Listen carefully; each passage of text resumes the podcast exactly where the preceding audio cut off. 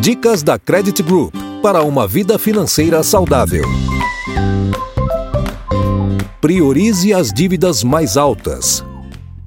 Dívidas de cheque especial e cartão de crédito cobram os juros mais altos do mercado. Por isso, é importante dar prioridade a elas na hora de renegociar com os credores para evitar o famoso efeito bola de neve. Por exemplo, uma dívida de dois mil reais no cartão de crédito pode chegar a 10 mil em poucos meses, caso seja deixada de lado. Compras no cartão oferecem uma falsa sensação de estarmos economizando, mas, colocando na ponta do lápis, os juros cobrados para quem quer economizar é um dos grandes vilões.